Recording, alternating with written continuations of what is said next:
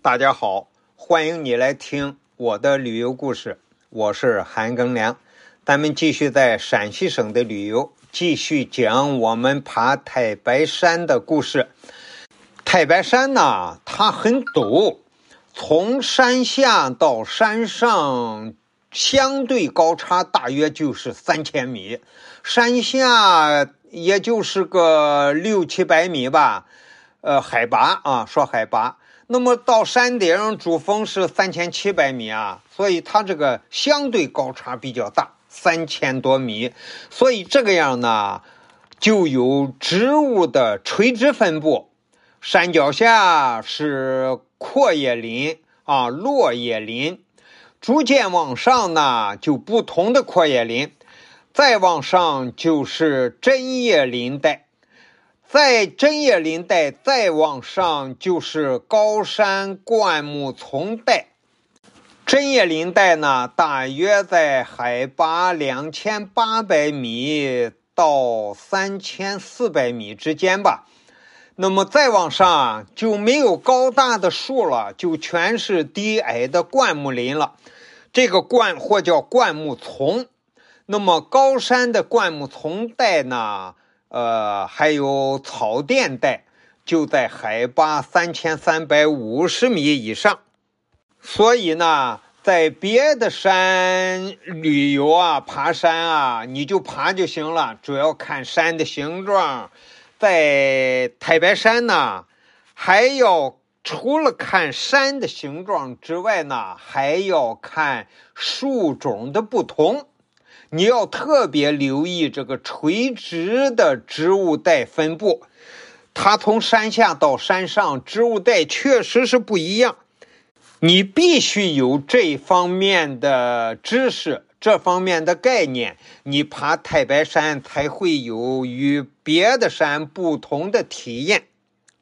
我们坐索道上到索道上站呢，经过了上板寺。然后再往前爬呢，来到一个景点呢，叫拜仙台。这里呢，已经进入高山区了。拜仙台的海拔三千三百米。相传呀，苏东坡在凤翔府任评判的时候，为了解关中的大旱，拯救民众，那年遇到大旱了嘛，苏东坡啊，就在这个拜仙台这儿。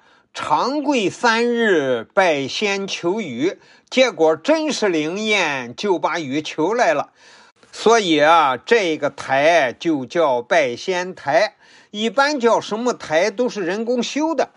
太白山的这个拜仙台不是人工修的，是自然的一块大石头。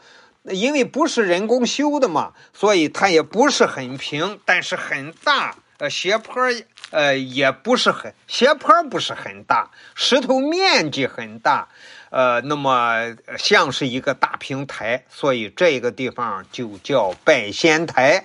而拜仙台呢，四周都是悬崖，它自己突兀出去啊，四周悬空，好像站立在云间。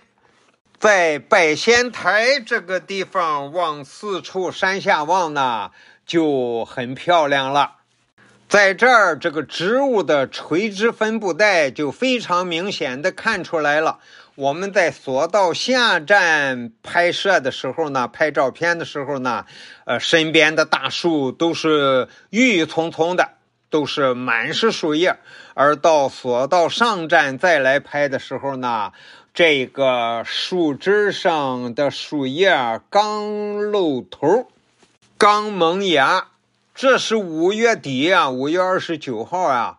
我们在山上还还看到一棵树啊，造型非常奇特，它这个树枝、树叶都向着一边，好像是它在生长过程中啊，常年经受这个风的吹呀，就把这个迎风那一面的树枝啊，都吹到背风这边来了。